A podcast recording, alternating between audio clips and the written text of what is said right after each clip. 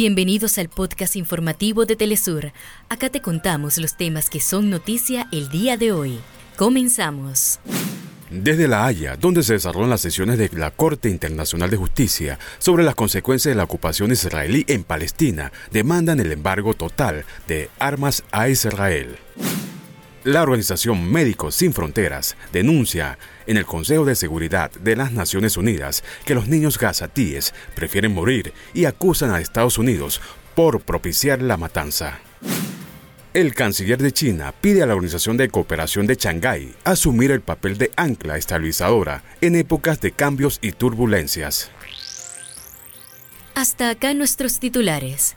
Para más información recuerda que puedes ingresar a www.telesurtv.net.